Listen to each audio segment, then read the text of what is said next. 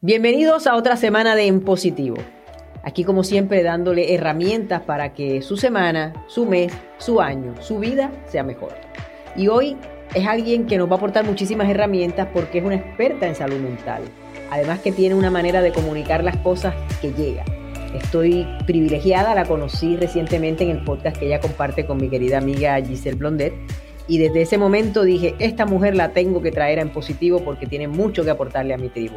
Bienvenida directamente desde la República Dominicana que tanto amo, Yanis Santaella. Hola, feliz de estar aquí, de verdad me siento honrada. Así mismo, conocí a Lourdes y desde que la conocí fue como, señores, ese esa conexión de almas, de vida a primera vista y me encantó poder estar aquí, sobre todo con una mujer con grandes propósitos y sé que la tribu está llena de personas con propósito. Así es, mi corazón. Bueno, para que la gente tenga una idea, los que no te conocen, en la República Dominicana eres alguien muy reconocida por lo que haces, porque eres psicóloga clínica, eres coach, eres autora, eres mentora y estás ayudando a mucha gente. Pero vamos a hablar un poco de cómo llegamos a ese punto, porque yo estuve un poco leyendo tu biografía y la cosa no empezó por ahí. Empezamos queriendo ser doctora. Así es. Wow, Lourdes, qué, qué pregunta. Voy lista para la pregunta. Sabes, yo eh, vengo de una familia muy disfuncional.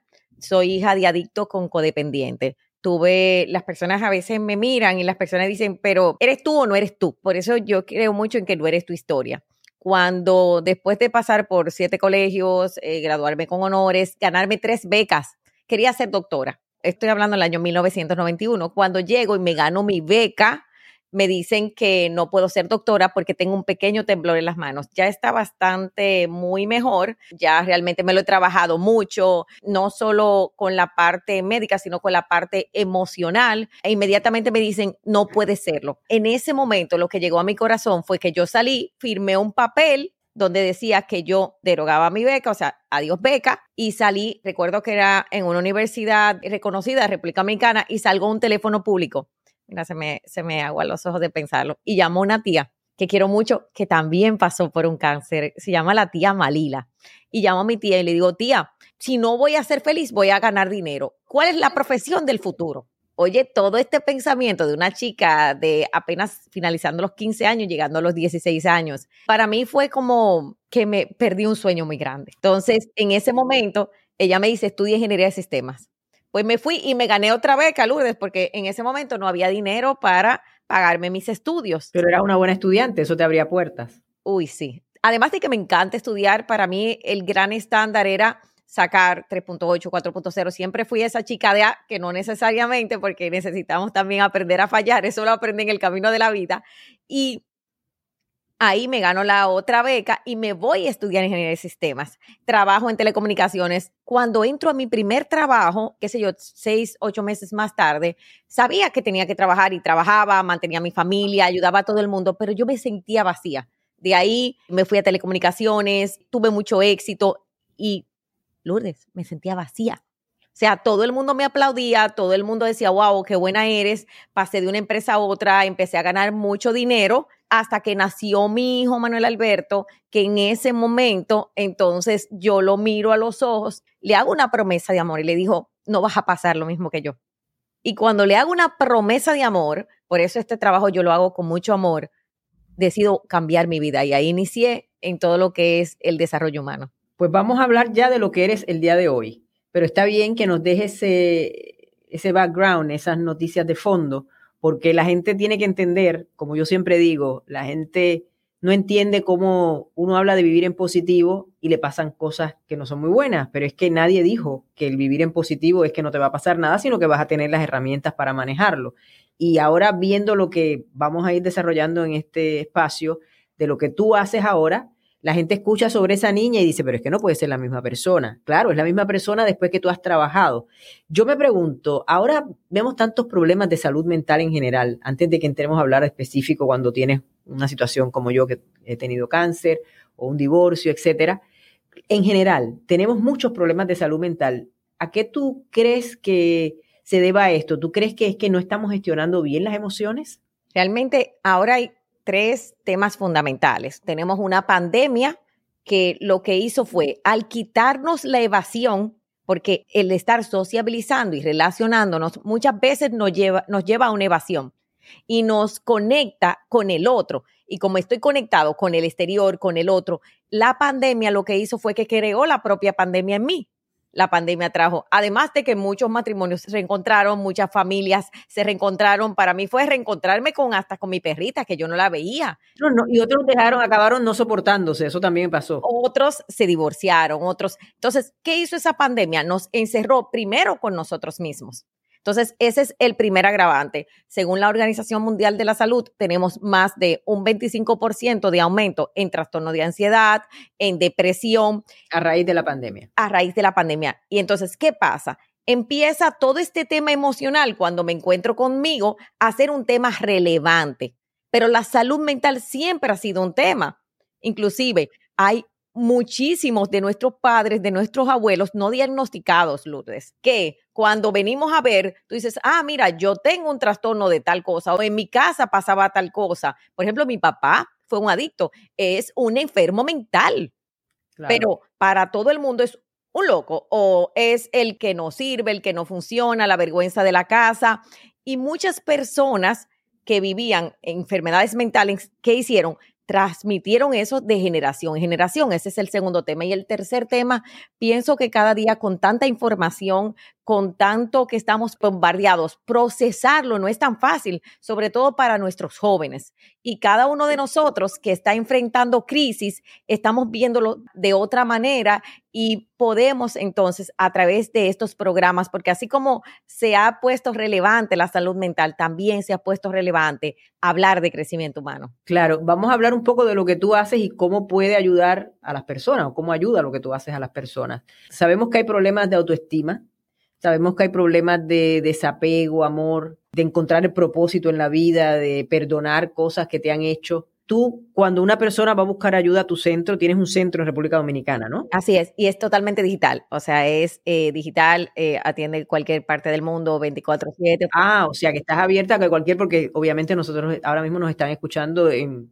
De tú a saber dónde. Así Nunca es. Se sabe, yo he recibido hasta de Rusia, imagínate, comunicaciones. Así es, así es. Entonces, lo tuyo es virtual. Sí, y qué tipo de servicio ofrecen y por qué tú crees que eso es importante para que no solamente el que no necesariamente vaya a hacerlo contigo, el que esté en donde viva, busque ayuda en quizás en enfocarse hacia eso. ¿Qué, qué tipo de, alternativas tú le das a la gente? En la crisis. Yo creo que muchas veces necesitamos las crisis para buscar ayuda. No necesariamente, Lourdes. Los libros dicen, no, eh, quédate en el crecimiento humano. La mayoría de nosotros llega al crecimiento a través de una crisis. Cualquier persona que está viviendo una crisis, la crisis nos lleva al cambio y el cambio nos lleva a la evolución, pero no quiero vivir la crisis porque eso me está conectando con algo que no es sanado. Entonces, lo primero, el centro por eso se llama Sana y Crece. Mi filosofía de vida se llama Sana, Crece y toma decisiones de vida. Esa chica que se para en un teléfono público, que no puede ser médico, doctora, luego dice, yo voy a ser doctora del corazón, del alma me pasaron 20 años más de mi vida y qué es lo que yo quiero a través de esto, que podamos llegar, que la salud mental, que el bienestar llegue a todos nosotros. Yo pienso mucho en mi papá, que fue un hombre que le mataron a su papá en la época de Trujillo, que vivió muchísimos duelos, que llegó al alcoholismo. Imagínate mi papá, cuidado con su salud mental. Y si no vivo con ese papá, no puedo hoy entender, comprender a esa persona que está frente a mí.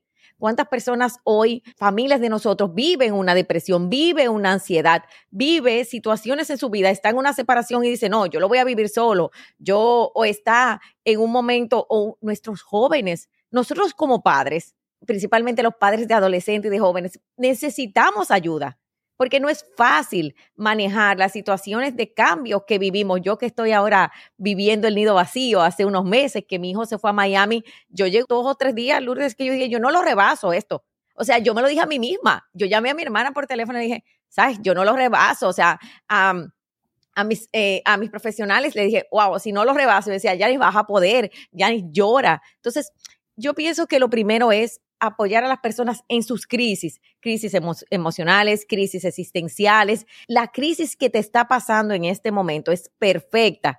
A veces es una crisis financiera y sobre todo eliminar creencias lo que creo, y eso lo hablamos también en el podcast, porque muchas veces pienso que no voy a poder. Sin embargo, ese profesional te va a dar el mejor consejo. A veces nos da un consejo un amigo, una amiga, y es buenísimo. Y algo que tú haces que a mí, señores, Lourdes es lo máximo. Lourdes es la belleza del grupo de apoyo, tener tu grupo de apoyo, pero también tener un profesional a tu lado que te vaya guiando todo lo que yo he logrado en la vida ha sido, mira, yo quiero el mentor de esto, yo quiero el coach de esto, yo quiero un terapeuta de esto. Y en la ayuda que la gente entienda, yo creo algo, que tú tienes que conectar con la persona que está frente a ti en confianza, en amor y en valores. O sea, eso tiene que conectar. Los primeros minutos ya tú conectas y entregarte al proceso. Pero por eso lo hice online. Creo que es importante ser apoyados y decir, ah, Nota, señores, esto no es automático. No vaya por cuatro días y después que usted se mejore, no se vaya, por favor, deje que el proceso evolucione, deje que crezca y sobre todo entrégate a ver tu propia evolución. Vamos a, a, también darle herramientas a la gente porque la realidad es que no todo el mundo tiene la posibilidad económica a veces de buscar esa ayuda no tiene la posibilidad de entrar en uno de estos cursos maravillosos que tú ofreces, pero yo creo que de alguna manera todos podemos hacer cosas en nuestra propia casa y por nosotros mismos y por lo que queremos que podemos aportar a la sanación, ¿no? Yo creo que lo primero sería, y corrígeme que la experta eres tú, reconocer si uno tiene esos dolores del pasado, esos, esas cosas que se quedaron sin perdonar, esas cosas que no las trabajaste, y empezar a hacer un poco una introspección creo yo, para darte cuenta de, de lo que te ha traído a la situación en la que estás hoy. Si la situación no viene de ti, por ejemplo, te diagnostican una enfermedad, que también están las teorías de que uno tiene un poco de, de, culpa también a veces cuando se enferma porque mentaliza cosas que no debe, etcétera. Pero bueno, pensando que un día te dijeron que tienes X cosas y tú de momento dices, bueno, yo no tengo dinero para buscarme un profesional, ¿cómo la persona debe gestionar eso que le está pasando.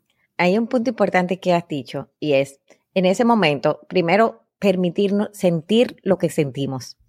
Yo creo que el mayor permiso que este tema de la salud mental y el bienestar, cuando yo me di el permiso de sentir miedo, yo fui muy feliz. Siento miedo, estoy enojada, empecé a conectar conmigo. A ti que nos escuchas, que nos ves, es qué siento en este momento y hacer mi diario de emociones, empezar con eso.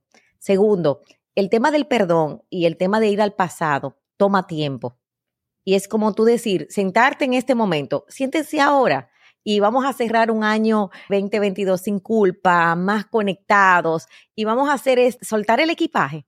Mira, hay un equipaje que muchas veces cargamos y es tomar una hoja, este es simple, toma una hoja y escribe todo el que tú sientes que te ha hecho algo, todo, Entonces, cuando haces todo el que tú sientes que te ha hecho algo, empezar a ver cuál era la intención positiva de esa persona y cuál fue el regalo de aprendizaje. Pues yo creo que hay veces en realidad no hay buena intención, porque también hay gente que no te lo está haciendo con buena intención, pero yo creo que lo que tú tienes que entender ahí es que esa persona hizo lo que podía desde su perspectiva de vida, o sea que no todo el mundo ha llegado a un nivel, digamos, donde puede hacer las cosas bien y hay gente que carga, o sea, te refleja a ti lo que cargan ellos. Entonces, un poco tenerle hasta lástima, ¿no? Sí, exacto. La intención positiva de la situación para tu vida. Para tu vida, perfecto. O sea, esa intención positiva. A veces, un divorcio rápido te, te dice, mira, esto no funciona en tu vida, estás listo para otro. O esta enfermedad te vuelve a encontrar contigo y a dejar ir una parte. A veces que me pasó a mí, mi divorcio me trajo mi poder personal, pero fueron tres años dificilísimos de duelo y yo no lo vi en el momento. Entonces, las cargas emocionales es eso. Ok, ¿quién yo siento que me ha hecho y a quién yo le he hecho? Porque sabías tú que, y ahora voy a dar una tercera herramienta, que es la que más me gusta yo he hecho este ejercicio y me gusta hacerlo cerca de final de año porque es como una limpieza emocional. Y a quien tú sientes que le has hecho es ver la intención positiva, es disculparte tú contigo. Y si quieres decir disculpa también, siempre y cuando, eh, por favor, equipo, tribu, no sea una relación tóxica, una relación que le hizo daño y usted le va a ir a decir perdón. No, eso es dependencia emocional. Y por último, es hacer una hoja para ti. Yo creo que el mayor reconocimiento es a nosotros. ¿Sabías que nos cuesta tanto reconocer nuestros avances? hacer esa lista de nuestros avances y reconocer qué no me perdono. Cuando empiezo a ver qué no me perdono a mí mismo, y le estoy dando, señores, ustedes agarran tres hojas y definitivamente lo llenan, ¿qué no me perdono a mí? ¿Qué no me he perdonado? ¿Qué no he perdonado todavía? Y ahí entonces sí irnos al pasado, que no le he perdonado a papá, que no le he perdonado a mamá. Y ahí tienes en esas tres hojas mucho de ti, porque muchas veces, y tú lo acabas de decir, Lourdes, no solo es ir a un especialista, es también ir a nuestro especialista del alma que somos nosotros mismos. Hay que entrar. Hay que entrar. En esa conversación hay unos aha moment, unos momentos wow. Y tú que has vivido momentos tan difíciles, sabes que cuando uno vive momentos difíciles es como una forja nos quemamos por fuera, pero por dentro estamos más suaves, estamos más llenos de nuestro corazón. Entonces, esas son las herramientas. A partir de ahí, yo creo que cada ser humano tiene que hacerse esta pregunta. ¿Qué tú quieres? Mira, yo creo que por la importancia que tiene el escribir, eso está ya científicamente comprobado. Yo acabo de abrir una tienda. Una de las cosas, eh, yo le llamo que es una tienda con propósito, se llama tienda en positivo dentro de mi página web de lourdesdelrio.com. Yo voy para esa tienda. Sí, sí, te va a encantar. Sobre todo tú que vibras en esta energía, te va a fascinar. ¿Por qué? Porque es algo muy sencillo, que yo lo he hecho para mi tribu, para la gente que me ha estado siguiendo en este proceso y que disfruta que yo le comparto pensamientos, le comparto la manera en que yo veo las cosas. Y es simplemente artículos de esos que usamos todos los días. Una botella de agua, que hay que hidratarse, pero aparte de hidratarse, hidratarse con propósito. Hay una taza todo el mundo toma café, té, un journal, precisamente de lo que estábamos hablando, por eso traigo el tema colación, porque otra de las cosas hay unas camisetas. Otra de las cosas importantísimas, y por eso yo incluyo ese journal, que no es otra cosa que una libreta, ¿no? Algo donde tú vas a anotar, pero que todo esto tiene pensamientos positivos, que yo comparto de bendecida y agradecida, sobreviviente, etcétera, etcétera. Porque yo le llamo con propósito, porque tú le regalas eso a alguien y esa persona le está regalando muchas veces la posibilidad de abrirse. Yo le explico a la gente cuando abrí la tienda, le explicaba lo que era, hay gente que no conoce del journaling, ¿no? Y yo le explicaba cómo se ha comprobado hasta científicamente el bien que nos hace sentarnos con nosotros mismos a escribir. Y tú has dado unas recomendaciones para usar ese journal que no tienen precio. Ya has dicho de la lista esta de lo que tienes tú que perdonar, lo que te tienen que perdonar, a quién tienes que perdonar. Y me parece un ejercicio maravilloso para finalizar el año, sí. Total. Hay algo importante en esa parte del propósito y me encanta que usas mucho esa palabra y es el propósito viene de lo que viví traumático, no quiero que alguien más lo viva. Pero para llegar al propósito necesitamos pasar por el proceso de sanación. Porque solo cuando me levanto de mis cenizas y veo en quién me he convertido, entonces puedo apoyar a otro. Y las personas se preguntan, pero ¿cuál es mi propósito? Tu propósito tiene que ver, número uno, con eso que viviste, tus injusticias, tus traumas, tus situaciones difíciles, que no quieres que otro viva, que ya has sanado y que quieres compartir y eso te da voz, eso te da presencia. Cada uno de ustedes que nos escucha tiene esa capacidad. Hay algo importante en el diario también para aquellas personas que están en un momento de ira, de despecho, de situaciones difíciles, y es escribirle a esa persona, no mandar las cartas, por favor, señores. La deja ahí en el journal. Por favor, en el journal, pero no lo envíen, por favor. No, no, no, no, tiren foto, no se hace eso. Entonces, eso, ese, ese en el journal luego se va, ¿ok? Entonces, ¿qué podemos hacer? Una de las situaciones más importantes, y nos pasa hasta en las oficinas, y es escribir todo lo que me enoja de alguien y luego de eso, cuál es mi responsabilidad y participación en esta relación. Porque todo lo que te llega de alguien te enoja, si me enoja el abandono, si me enoja el rechazo, si me enoja la desvalorización, habla de mí. Porque para el inconsciente el otro no existe. O sea que si tú piensas en este momento que nos estás viendo, nos estás escuchando, en esa persona que te enoja mucho, que te molesta mucho, yo quiero que hagamos ese ejercicio. Esa persona que te enoja, que te molesta, que te incomoda, que tú no olvidas, también te está hablando de ti. ¿Qué es lo que te enoja y tú juzgas? ¿Qué es eso que tú no logras con esa persona? Y a través de eso, ver tu participación y ver de desde dónde viene en tu vida. Tú sabes que vivimos haciendo transferencias y proyecciones de nuestro papá y nuestra mamá en todas las personas que nos rodean. Las mujeres escogemos en nuestros hombres de nuestra vida o en nuestras parejas a nuestro papá o nuestra mamá, acorde a nuestra sexualidad. Entonces, y los hombres escogen a muchas veces a la maternidad de su mamá, aunque no funcione.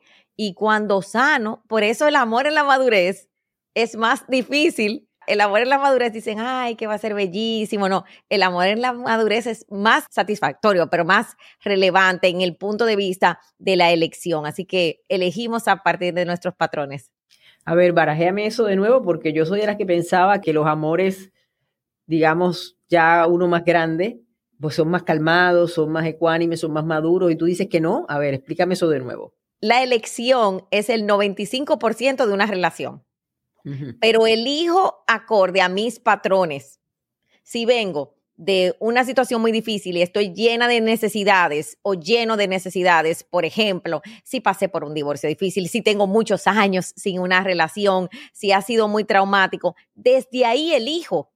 Entonces, muchas veces me apego más que en la madurez, generalmente también decimos, me voy a quedar solo o sola detrás de eso se queda esa sensación del alma de que de verdad yo quería o quiero una relación. Así que si hoy nos estás escuchando, yo quiero una relación y tú lo, lo puedes decir, es, ok, ¿cómo voy a elegir y de qué forma voy a amar?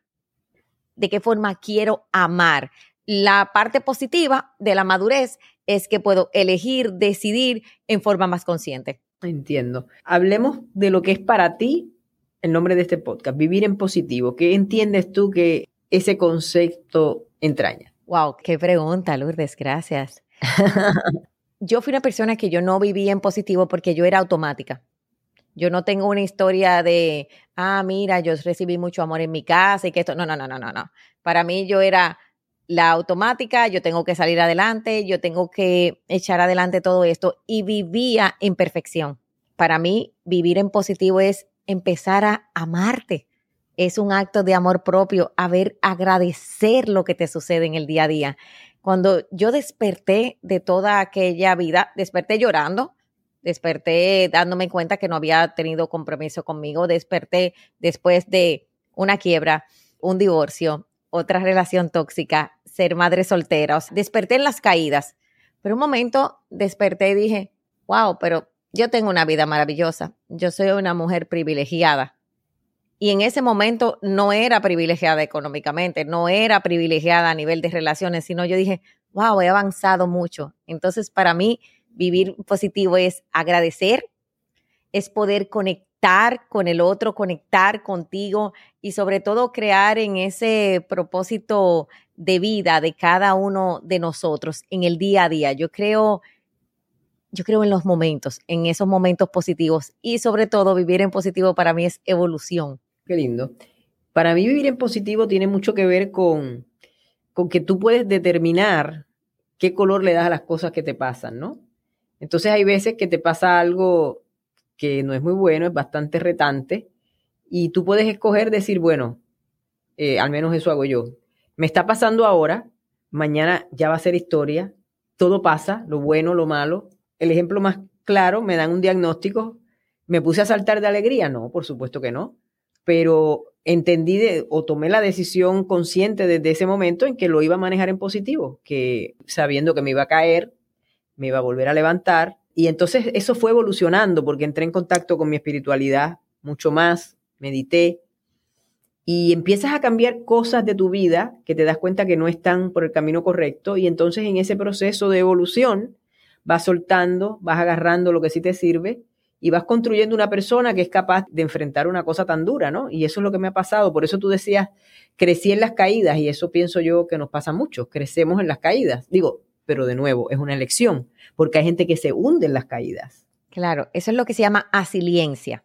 Está, está muy de moda la palabra resiliencia, es que crecemos, pero hay personas en la asiliencia y es, yo me quedo en el ego porque tú podías escoger, mira, tú sabes qué, no quiero saber de la gente, esto fue lo peor que me pasó en mi vida y es válido. Eso se llama el respeto, porque muchas veces en nuestro salvador personal de nuestra pena queremos salvar a una persona que está en el ego, que está en la pena, que está en esa energía y le pertenece.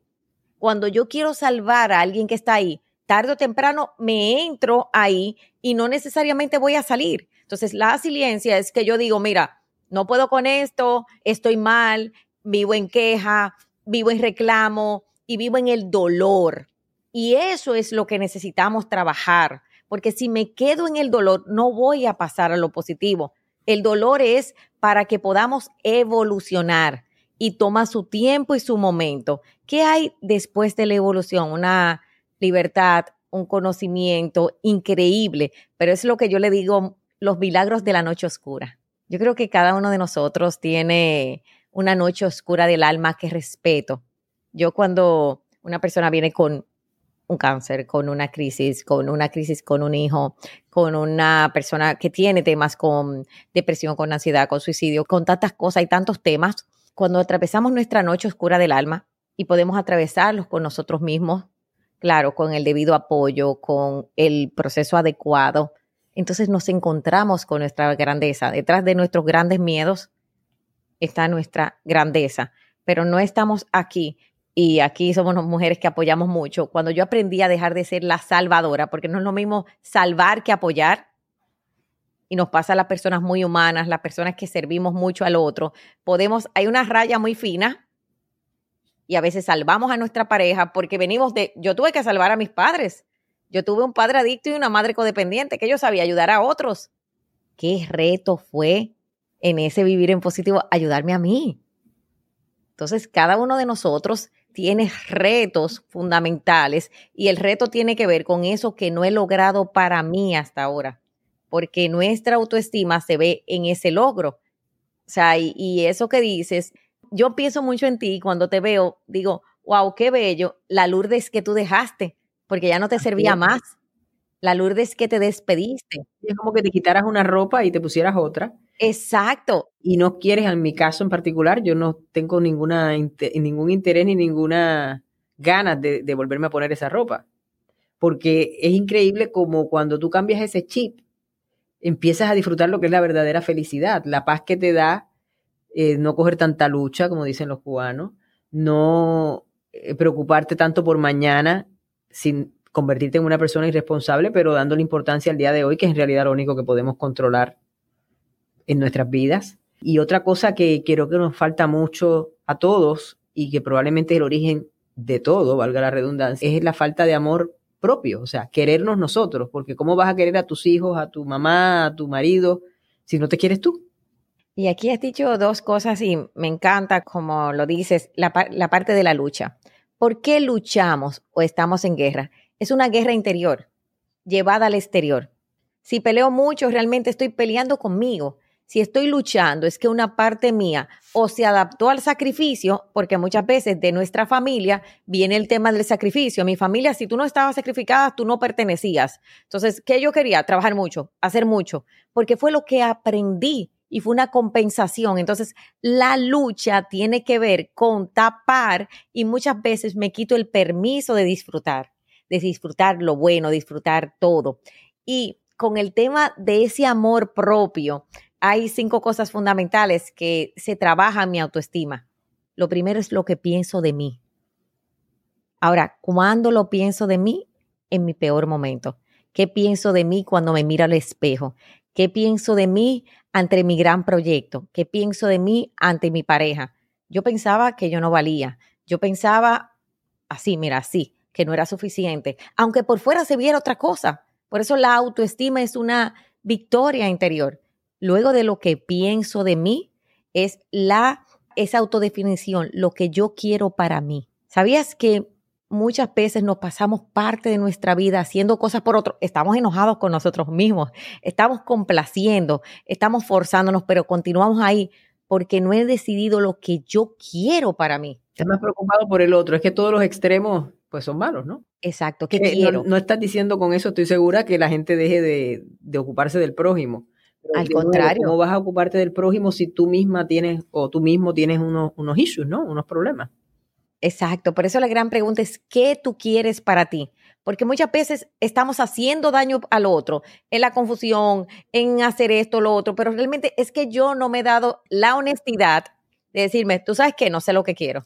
y está perfecto no saber lo que quiero. Está perfecto sentirme perdido por un tiempo. Número tres, lo que es la autoimagen. ¿Cómo es mi valoración frente a mi espejo? La valoración de mí. ¿Qué veo? ¿Mis defectos o veo mis virtudes? Empezarme a gustar. Yo hace como cinco o diez años fue que aprendí a sentirme bien en mi piel, Lourdes. Fue una conquista después del tiempo y el primer día que me sonreí al espejo lloré. Imagínate tú, qué poderoso debe haber sido ese momento. Claro, porque fue un momento que dije, no tengo que arreglar nada, me siento bien en mi piel. O sea, y es como, wow, pero es un ejercicio interior de nuestros complejos. ¿Sabías que los complejos son muy fuertes y lo que, lo que hemos vivido también de bullying, bullying familiar? El bullying familiar es que si no te pareciste a tu papá, no te pareciste a tu mamá, fuiste gordito, flaquito, chiquito, el bullying familiar, el bullying social, el bullying escolar, las expectativas. Entonces, en esa autoimagen muchas veces no nos permitimos ni nuestro éxito, ni nos permitimos ser como verdaderamente somos, no nos permitimos nuestra sexualidad, no nos permitimos exponernos. Aquí hay un montón de gente que quisiera lanzar su proyecto, que quisiera escribir en redes sociales. Entonces, date el permiso de dar una acción. Y la cuarta y la quinta rápidamente es la aprobación de nuestros talentos el reconocer nuestro talento y ponerlas al resultado. ¿Qué es un talento? Cuando ya tú lo llevas al resultado. Todos tenemos muchísimos talentos, muchísimas cosas bellísimas que nos vamos encontrando. Y por último es la capacidad de tener relaciones funcionales y ser felices. Cuando tenemos una relación funcional que no solo es una relación de pareja, porque las personas van mucho a, y está el estigma de no puedo ser soltero o si tengo una relación no la quiero dejar por esto y por esto. Las relaciones son parte de nuestra vida, son inherentes al ser humano. Ahora, la calidad de tus relaciones es la calidad de tu relación contigo mismo y esa responsabilidad de tú ser feliz, como que es el lema de nuestra querida Lourdes. ¿Realmente estás positivo? Y ser feliz no es que no tengas problemas, porque eso es una vida en evasión, sino que tú dices, ok, ¿qué me hace feliz? Tú sabes que cuando yo le hago esa pregunta a las personas, no importa que sean tan exitosas o que se quedan pensando, ¿qué me hace feliz? Y le hago la pregunta, ¿yo fuera feliz? Sí, porque a veces estamos en la ilusión de la felicidad y no en lo que te hace feliz a ti, que es una conquista personal, que es esa, ese amor propio de pensar en yo primero. Definitivamente, wow, qué poderoso eso, qué poderoso hablamos ya del perdón, porque ahí fue que nos diste toda, que es un tema que yo siempre traigo en el podcast, porque es algo que se me hace súper importante, pero lo manejaste muy interesantemente con esto del journaling. Pasen por mi página para que compren el journal y hagan el journaling y van a ver esos pensamientos tan bonitos que hay ahí para que lo hagan con más emoción. Yo pienso que el journaling es súper poderoso, yo lo he estado haciendo. Por ejemplo, no de la manera en, porque tú hablas algo muy específico, ¿no? Pero yo, por ejemplo, todos los días antes de acostarme, yo hago mi lista de las cosas por las que agradezco. Amén, qué belleza. Son las cosas más sencillas. El Señor que te dio paso, eh, la muchacha que me estaba dando las radios, que era maravillosa, súper cariñosa, etcétera, etcétera, etcétera. No sé, los perritos me fueron más cariñosos que de costumbre. Siempre hay una razón para agradecer. Tiene que haber habido algo en tu día que merezca la pena anotar en ese, en ese librito. Así es. Y has dado un punto importante. Cuando te encuentras contigo, tú estás en un nivel bello, elevado, porque es un nivel donde tú dices, ok, pasé por aquí y ya estoy en, esa, en ese encuentro conmigo, viviéndolo. Cuando empiezo a agradecer esos pequeños detalles, porque en los pequeños detalles están las grandes diferencias. O sea, el crecimiento humano es que tú ante el mismo estímulo reaccionas diferente. O sea, antes quizás veía a tus perritos y tú los veías, pero ahora conectas con ellos, agradeces. Yo creo que el agradecimiento es la base de todas las bendiciones de la vida. Esa es mi palabra favorita. Nunca se ha ido nadie de la, esta ya estamos en la cuarta temporada, en todas las temporadas que ha ocurrido en positivo, sin que yo hable de eso, pero te hablo de hablarlo con Gilbertito Santa Rosa, con una Ernita, con Charitín, con, con quien haya estado aquí, porque se me hace de eso se trata el podcast, ¿no? O sea, son personas conocidas, la gran mayoría que viene al podcast, pero que esas personas tienen su lado humano. Y no vamos a hablar ni de los chismes, en lo que nos vamos a concentrar, mejor dicho, va a ser en lo que esa persona ha usado como herramientas de vida que le han funcionado, las, los errores que ha cometido, si los quiere compartir con nosotros. Y el agradecimiento siempre lo traigo a colación porque yo creo que es la base. ¿Cómo lo ves tú? Y háblame de eso. Vamos a hablar de la importancia del agradecimiento. El día que yo, eh, siendo la persona más abierta contigo, agradecí que mi papá fue un adicto. Agradecí mis miserias, eh, viví, me mudé siete veces de casa eh, y empecé a verlo eso no como Janis, sino agradecer las cosas de mi vida yo me tomo el tiempo así como tú lo haces y los perritos de nosotras se conocen. Em, yo le digo, le decía a Natalia antes de ayer, porque yo me sentía, me, dolía la cabeza un poquito de la, en la noche y ella vino donde mí y yo le dije, wow, gracias, qué noble. Entonces, cuando tú empiezas a agradecer, la vida se vuelve abundante y es agradecer por todo, gracias. Y es gracias a esa persona que te ama, a veces necesitamos agradecer y les voy a dejar este ejercicio a esa persona que siempre está para nosotros y no necesariamente nosotros le damos el valor porque los take it for granted, o sea, lo tomamos por dado porque siempre está ahí. Agradecer nuestra casa, agradecer nuestra familia, agradecer. Es más, cuando logras agradecer a la persona que tú sientes que más daño te ha hecho, estás evolucionando porque es el milagro del crecimiento. Entonces, para mí el agradecimiento es como parte de la vida y le digo a la gente gracias, gracias por lo que está pasando. Y a veces cuando se me pierde el día de la gratitud, porque a veces se me pierde siendo muy humana contigo, y llega la noche y digo, pero es que no he dado gracias por nada hoy. Entonces entramos en esa parte de la queja, del dolor, de sentirnos mal, del vaso medio vacío. Entonces, el agradecimiento nos conecta, yo entiendo que con la bendición. Y me encanta algo que dices, que son los hábitos. Cuando empezamos a llenar nuestra vida de hábitos positivos, empezamos a llenarnos de pensamientos positivos.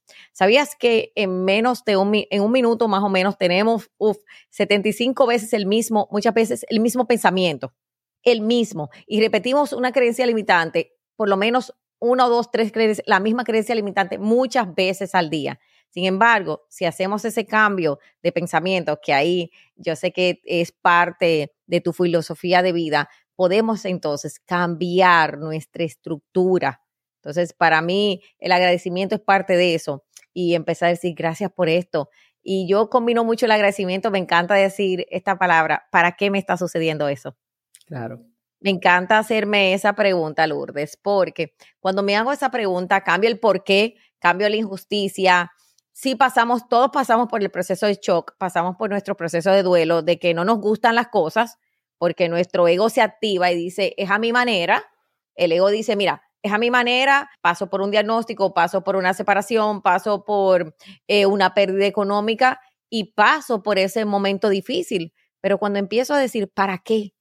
¿Cuál es el regalo para mí? ¿Cuál es el regalo? Entonces, ah, cuando tú le preguntas a alguien y hazte la pregunta a ti que nos escuchas, que nos ves, ¿cuál es mi regalo de esta prueba? empiezas a abrir esa parte del agradecimiento, empiezas a abrir el propósito de eso que te está sucediendo, el regalo. Tú sabes que yo, por naturaleza, según, para poner las dos cosas, ¿no? Según siempre he tenido problemas de paciencia, soy una persona impaciente y, lo he mejorado muchísimo en, esto que me ha ocurrido y lo sigo mejorando todos los días, pero no he llegado, digamos, a, a ser todavía la persona que quisiera en cuanto a eso pero lo que siempre se me dio muy fácil era ser agradecida, siempre he sido una persona muy agradecida. Lo que yo descubrí dentro del agradecimiento en este proceso es que yo no estaba siendo agradecida conmigo misma. Y, eso para mí fue una gran lección, darme cuenta, ahora yo me hablo bonito, yo me, me trato, eh, o sea, cuando digo, ay, pero qué tonta o qué cosa, y digo, no, hice lo mejor que podía con la situación que me enfrenté y bueno, la próxima vez saldrá mejor. Tengo ese, ese momento de, aguantarme y no, y no es ni aguantarme, es como fluir comprendiéndome, sin autoflagelarme, sin regañarme, igual que trato de hacerlo con, la gente también, o sea, como tú dices, ¿qué, ¿qué llevó a esa persona a hacer eso? Todo el mundo tiene una historia detrás. Y esa historia es la que hace que tú te comportes de determinada manera. Amén. Amén. Bueno, pues yo estoy encantadísima de haberte tenido. Me gustaría que compartieras con nosotros alguna reflexión final de algo que te parezca que también es importante que mi querida tribu aprenda y tenga en cuenta para vivir mejor en positivo. Primero, gracias. Gracias nuevamente. Me honra estar contigo con una mujer que, señores, yo salí, yo terminé y yo salí en mi corazón. Cuando terminé de hablar con Lourdes, yo decía, wow, que tengo que agradecer, que tengo que evolucionar, hacia dónde que quiero avanzar. O sea, eso fue lo que yo sentí en mi corazón. Wow, qué bello, qué hermoso poder ver a una persona levantarse todos los días de su vida y crear de eso un propósito. Pues mira, mi reflexión es que tú no eres tu pasado, tú no eres lo que está sucediendo, sino que lo que puedes elegir. Que agarres tus maletas de sueños, tus maletas de tu yo perdido, de lo que tú soñaste, de lo que tú quisiste, de lo que... y le llenes de esperanza. Y te llenes de fe y de esperanza y digas, tú sabes qué, esto es lo que yo verdaderamente quiero hacer. Tú sabes qué, yo quiero apostar a mí. Tú sabes qué, quiero amarme más. ¿Sabes qué? Quiero, ¿qué quieres hacer por ti y para ti?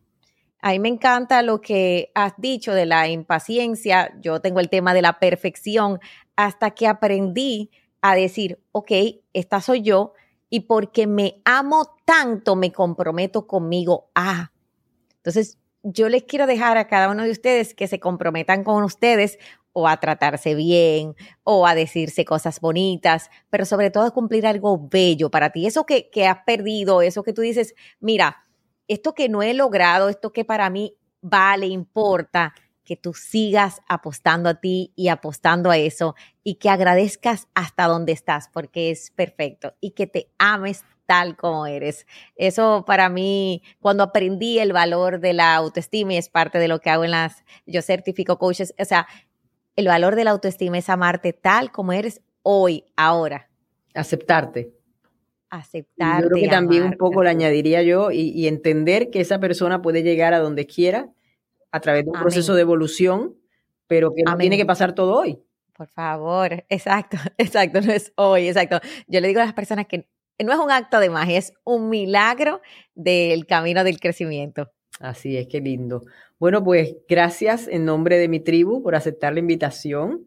Gracias por lo que haces por las personas en la República Dominicana y fuera de la República Dominicana a través de tu centro. Yo creo que la salud mental es importantísima. Yo creo que es, lo que necesitamos para sanar, para sanar el mundo, que poco a poco vayamos queriéndonos más, entendiéndonos mejor y llevándonos, eso nos va a hacer llevarnos mejor también entre nosotros.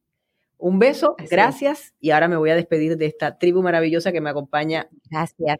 Que me, gracias a ti, que me acompaña todas las semanas Chicos, chicas, de verdad, encantada de habernos reencontrado, agradecida porque están aquí, agradecida por una invitada que nos trajo tantas herramientas bonitas. Y no olviden que para que sigamos creciendo aquí en positivo y para que podamos seguir con este podcast, que ustedes saben que es gratuito y con mucho amor, lo que tienen que hacer es pasar por allí, compartirlo, dejar un mensaje, dejarme ideas de personas que les gustaría que yo tuviera aquí en el programa Pueden pasar también por mi página lourdesdelrío.com, ahora van a ver todas mis redes sociales, etcétera, la van a ver los que tienen la posibilidad de estar viendo este episodio en lugar de escucharlo y los que lo están escuchando lo van a tener también ahí en la descripción del episodio. O sea que no tiene excusa. Ya sabe que en el peor de los casos, apréndase la página Lourdes del Río, porque así se escribe, www.lourdesdelrío.com y si quieres ir a la tienda en positivo, simplemente le añades a eso tienda. Pero no hace falta. Cuando vayas a la página, que te va a encantar porque es lindísima, vas a ir ahí a donde dice tienda y te vas a poder comprar para ti o para regalar estos regalos con propósito. Gracias y hasta la próxima semana. Siempre en positivo. Los quiero mucho.